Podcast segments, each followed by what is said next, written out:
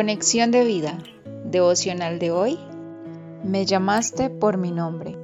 Dispongamos nuestro corazón para la oración inicial.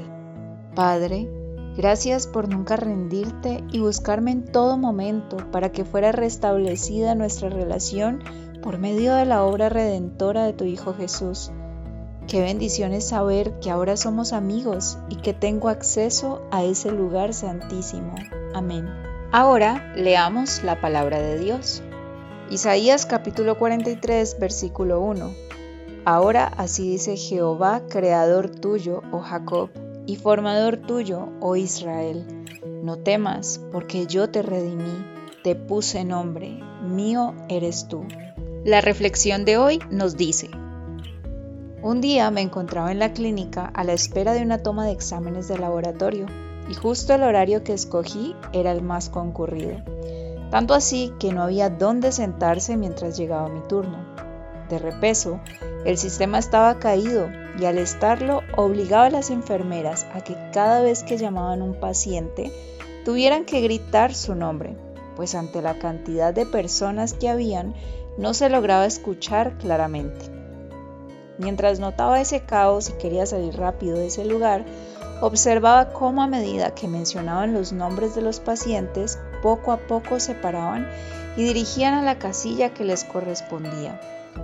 En ese instante el Señor llamó mi atención recordándome que en el mundo pasa igual, pues hay millones de personas a quienes Él sabe sus nombres.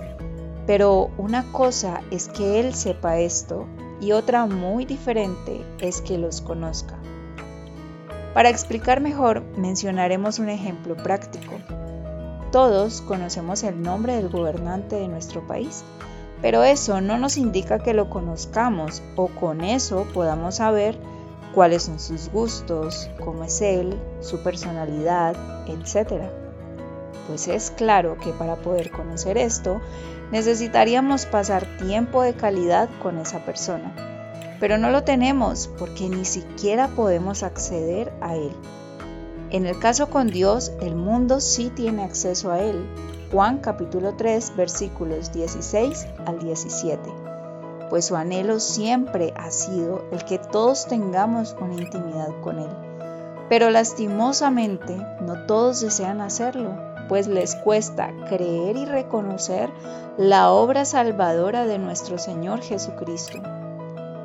En el caso de los creyentes, estamos seguros y tranquilos al saber que Dios nos conoce por medio de nuestra fe en Jesús, pero lo que anhela es que cultivemos día a día esa relación de amor con Él.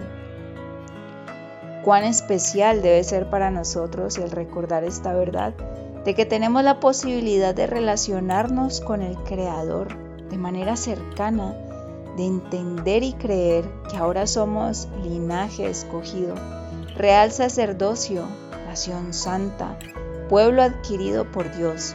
Pero esto tiene un propósito, anunciar las virtudes de aquel que nos llamó de las tinieblas a su luz admirable. Primera de Pedro 2.9 Visítanos en www.conexiondevida.org. Descarga nuestras aplicaciones móviles y síguenos en nuestras redes sociales.